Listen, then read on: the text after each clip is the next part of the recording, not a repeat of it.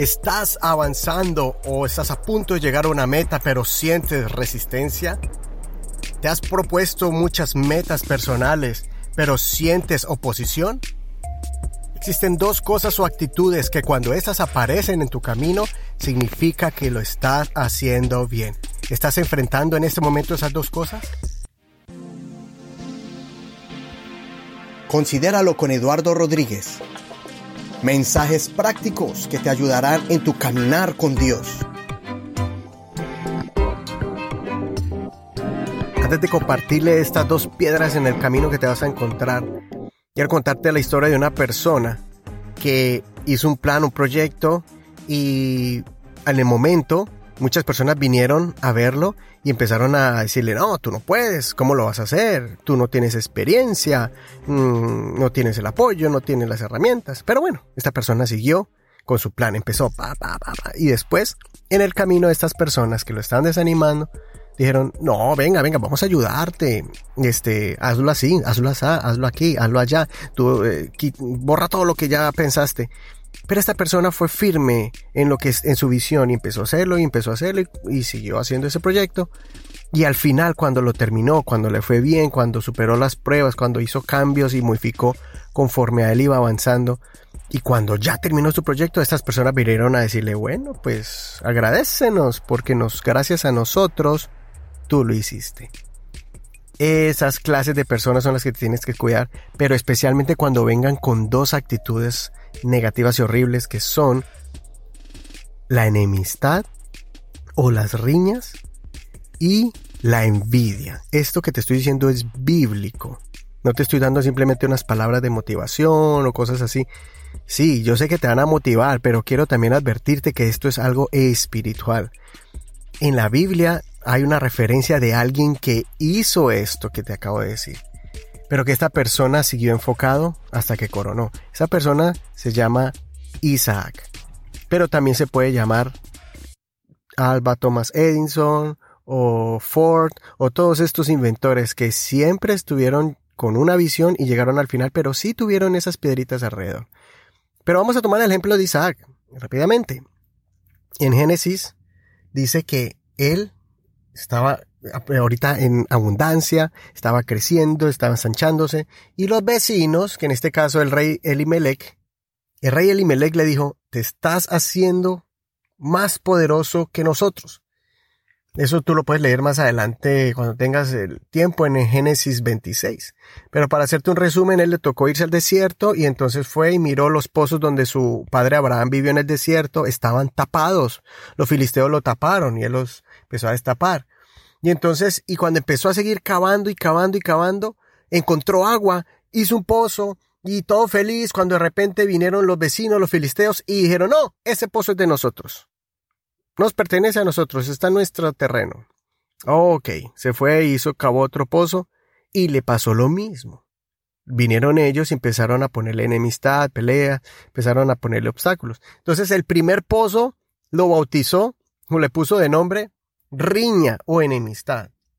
Y al segundo pozo le puso envidia. Porque él se dio cuenta que al principio no era un problema de que el terreno estaba equivocado, que él midió mal, los linderos y, y las fronteras, no. Primero hubo una enemistad, fue una excusa para, para evitar que él prosperara. Pero después ya dijo, no, esta gente tiene esa envidia por lo que yo estoy prosperando. Entonces él siguió cavando y cavando y al tercer pozo le puso Rehobot en, hebreo, que significa, que significa seremos fecundos en la tierra. O en otra traducción es, eh, el Señor nos ha dado espacio libre, espacio para que prosperemos en esta región. Entonces, yo lo comparé en la, la versión Reina Valera 2015 y la, y la nueva versión internacional, dice así.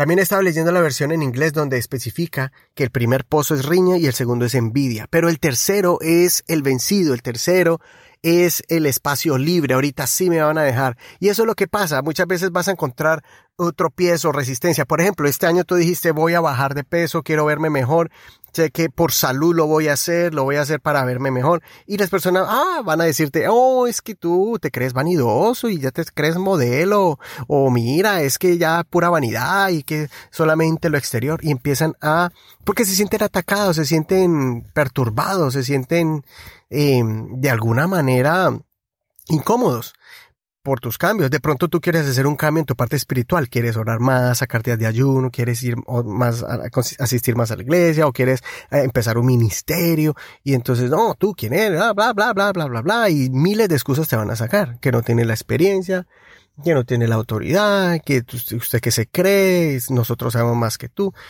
O si quieres hacer cambios en tu vida em, eh, marital con tu esposa, quieres ayudar más, colaborar más, quieres ya eh, cortar de pronto hobbies o quieres no ir tanto afuera si no quieres ayudar en la casa.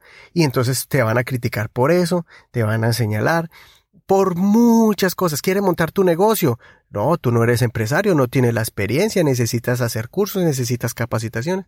Entonces, una cosa es el consejo del sabio, una cosa es del, de, la, de, ese amigo abnegado que siempre ha estado contigo en las buenas y en las malas, y otra cosa es una persona que se quiere dar de sabio porque quiere meter la cucharada prácticamente, por decirlo así, porque como te digo, se siente perturbado, incómodo porque estás haciendo cambios en tus vidas. Entonces yo quiero que mires el ejemplo de Isaac. Isaac siguió cavando pozos. Isaac siguió buscando esa fuente para la prosperidad porque donde hay agua, entonces hay cosechas, hay sembradíos, hay animales, hay ovejas y todo va creciendo, ¿no? Se, se establecen. Lo mismo tú tienes que empezar a establecerte en esas áreas donde tú dices, necesito hacerlo, mi relación con Dios, mi relación en mi familia, o con mis finanzas, con mis proyectos personales, lo que yo quiero alcanzar. Y vas a escuchar no solamente burlas, que son las riñas, son las enemistades y también envidias. Ahí va a estar la gente, el, que te va a señalar, el que te va a burlar, se va a burlar de ti. Recuerda que eso mismo hicieron con, con, con José en Egipto. Por envidia vendieron a José sus hermanos, porque tenía las revelaciones de Dios y muy aparte de que José también era inmaduro, pero, pero especialmente la actitud de ellos fue por envidia. Entonces, eso está en el libro de los Hechos capítulo 7. Así que recuerda este mensaje. Recuerda que estamos ya acercándonos a mitad de año y recuerda que todavía tienes más por hacer. Tienes que esforzarte más, tienes que luchar más y muchas veces tenemos que ser fuertes y perseverantes porque tenemos que a veces luchar con los que mismos, los que nos rodean. Los que deberían de estar echándonos porras y dando la, mano, están es, a veces poniendo resistencia. Entonces, pon el enfoque, sigue adelante, si te toca ignorar, si te toca taparte los oídos, si te toca decirles, por favor, déjenme, pero usted siga adelante para que con tus hechos, tus hechos son los que van a hablar si tenía la razón o no. ¿Y sabes qué? Y si al final no era por allí, pero va a ser la satisfacción de que empecé este negocio, ya sé fue lo que me faltó o no era lo mío, pero ya lo demostraste. Lo triste es decir, ¿y qué tal si lo hubiera hecho? ¿Qué hubiera pasado si hubiera sido persistente? ¿Cómo me estuviera viendo ahorita si no me hubiera dejado llevar por las burlas?